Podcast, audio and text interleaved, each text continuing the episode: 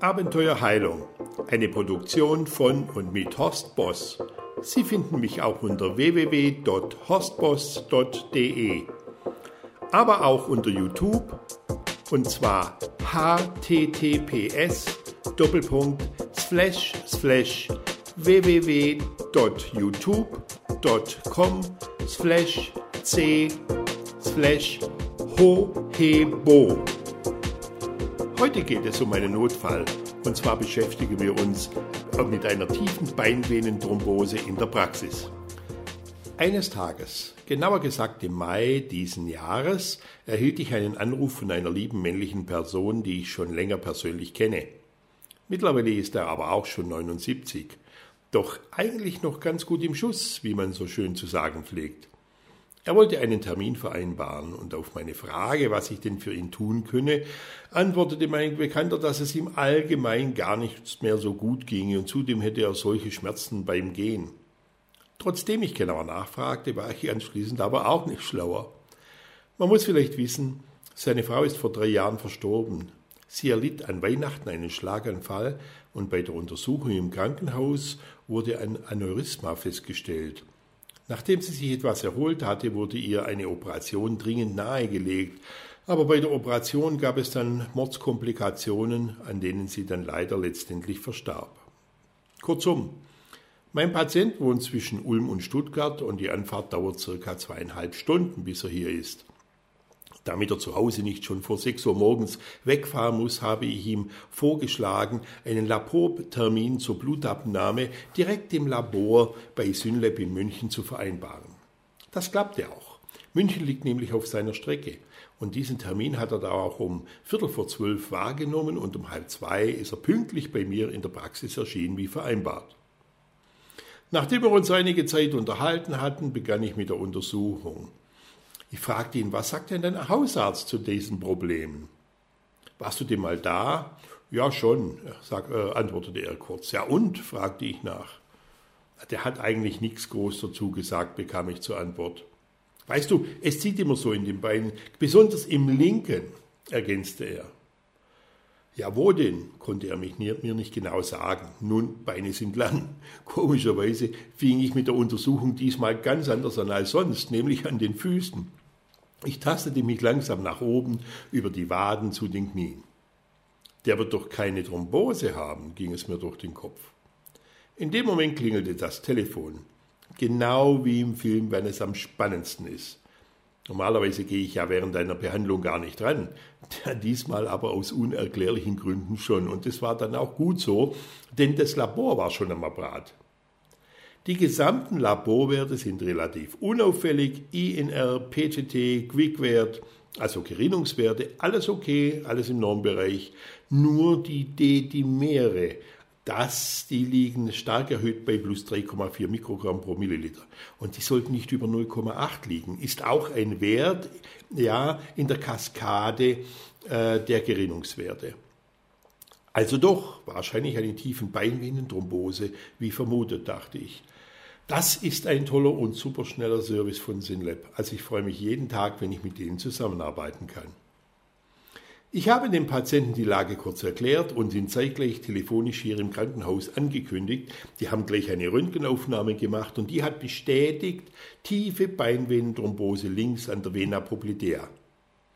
Dabei handelt es sich um jenes Gefäß, das das venöse Blut aus dem Unterschenkel über das Knie zum Körper hin transportiert. Und der Thrombus befand sich unmittelbar unterhalb der Kniekehle. Der Patient wurde natürlich gleich stationär im Krankenhaus aufgenommen. Mit dem Risiko durfte er nicht mehr nach Hause fahren.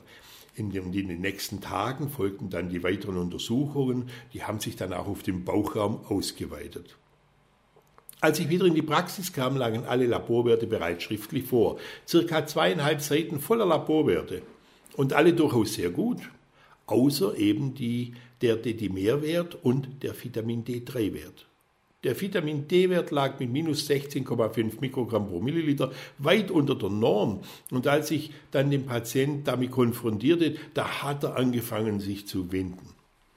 Ich habe ihm die Sache mit Vitamin D in den vergangenen Jahren nämlich schon öfters erklärt. Und er versprach auch, ab sofort drei bis vier Wochen lang täglich jetzt sofort 20.000 Einheiten Vitamin D einzunehmen, um schnellstens auf einen akzeptabel protektiven Vitamin D-Wert zu kommen.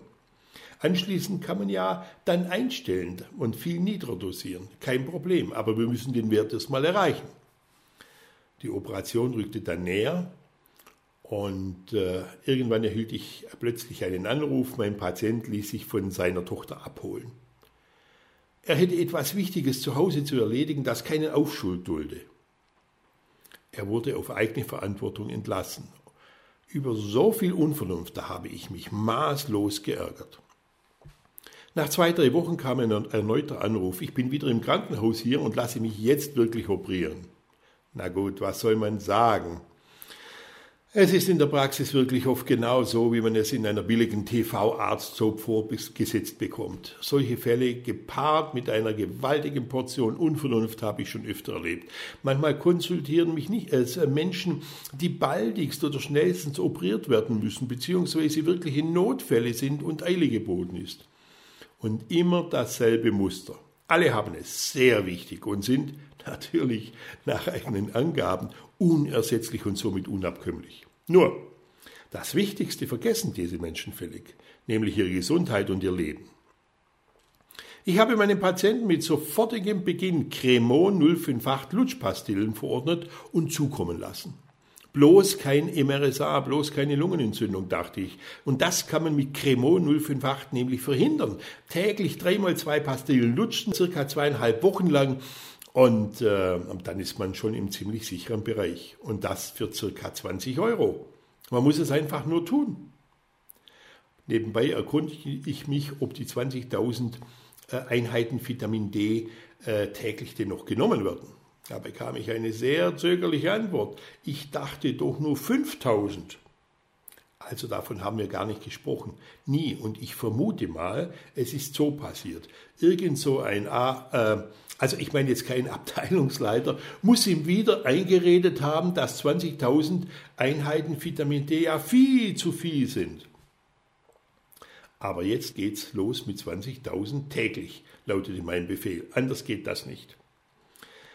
Seit der großen Lurik-Studie weiß man nämlich sehr genau, dass Vitamin D Werte unter 37,4 Mikrogramm pro Milliliter gefährlich sind. Bereits bei Werten um 25 Mikrogramm pro Milliliter steigt das Herzinfarkt- und Schlaganfallrisiko um das Vierfache. Dann können sich verstärkt Blutgerinnsel bilden und nicht nur am Herzen und im Hirn. Werte über 50 bis 80 Mikrogramm pro Milliliter sind völlig in Ordnung. Apropos Hirn. Aber ich glaube, das lassen wir jetzt. Die Operation dauerte vier Stunden. Ein circa zwei Zentimeter langer Thrombus wurde entfernt und das hätte natürlich stark ins Auge gehen können. Die Operation verlief ohne große Komplikationen und an dieser Stelle muss man die Chirurgie der Asklepios Stadtklinik Bad Tölz einfach mal ganz arg loben. Tolle, überaus fähige Menschen dort. Doch am vierten Tag nach der Operation rief mich mein Patient morgens in der Früh in der Praxis an. Du, die waren gerade da, vier Mann hoch, die wollten ein CT machen, aber ich habe natürlich sofort abgelehnt. Ich sagte, warum hast du abgelehnt? Was ist los? Ja, ich hatte schon letzte Nacht starke Atemprobleme und diese Nacht wieder. Ja, und tagsüber? Ja, da nicht, sagte er. Nur nachts.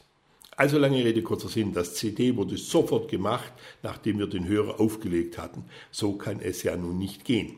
Wie gut, denn die Diagnose lautete Lungenembolie beidseits. Na also, geht doch. Und hinterher lese ich im Befund, dass er auch noch Vorhofflimmern hatte. Und das ist ja nicht unnormal bei diesem Befund. Mein Gott. Seit zwei Wochen ist mein Patient wieder zu Hause. Es geht ihm wieder richtig gut. Und ich habe seine Tochter mal gefragt, was denn das für ein Hausarzt sei, der so einen Befund übersieht. Naja, sagte sie, man darf meinen Vater vielleicht nicht immer alles so ganz glauben. Vielleicht hat er mit dem Hausarzt gar nicht so richtig gesprochen oder ihm das so richtig mitgeteilt oder war vielleicht schon längere Zeit nicht mehr da. Natürlich könnte auch das so gewesen sein. Als ich diesbezüglich meinen Patienten ebenfalls nochmal gezielt darauf ansprach, erklärte er es mir so. Weißt du, ich habe meinem früheren Hausarzt immer sehr vertraut. Eines Tages bekam ich fürchterliche Schmerzen an der Lendenwirbelsäule. Jahrelang hat er mich falsch behandelt. Wir sind dann irgendwann umgezogen an einen ganz anderen Ort und ich war gezwungen, einen neuen Hausarzt zu suchen. Der stellte dann fest, dass ich gar nichts an der Lendenwirbelsäule habe, sondern ein Leistenbruch vorliegt. Naja, und das mit meiner Frau. Ich habe den Glauben verloren. Also, vielen Patienten geht es mittlerweile so. Ja, man kann es ihnen nicht verübeln. Es ist schwer, richtig Vertrauen zu kriegen, muss man schon sagen. Was mir auffällt, auf vielen Laborzelten, die von außen kommen, fehlen laufend wichtige Laborwerte. Die werden einfach nicht gemacht. Und wenn, dann oft sehr lückenhaft. Aus Kostengründen. Ja, okay. Aber nützt das dem Patienten? Dem Patienten wird aber dann gesagt, dass seine Werte völlig in Ordnung sind. Und ich wundere mich immer nur, dass dann manche Patienten trotzdem mit dem Kopf unterm Arm bei mir in der Praxis auftauchen. Naja, solange der Kleber reicht. Die Patienten verlassen sich auf solche Aussagen, manchmal mit fatalen Folgen. Ohne umfangreiche Laborwerte wäre die Sache für meinen Patienten eventuell ganz anders verlaufen. Zugegeben, umfassende Laborwerte sind nicht immer ganz billig, aber man kann damit Leben retten. Schön, dass Sie heute dabei waren. Wenn Ihnen dieser Podcast gefallen hat, dann empfehlen Sie ihn doch bitte weiter an Ihre besten Freunde und Bekannten und vielleicht bewerten Sie ihn auch auf iTunes. Würde mich freuen. Und dann einfach bis bald, wenn es wieder heißt Abenteuer Heilung.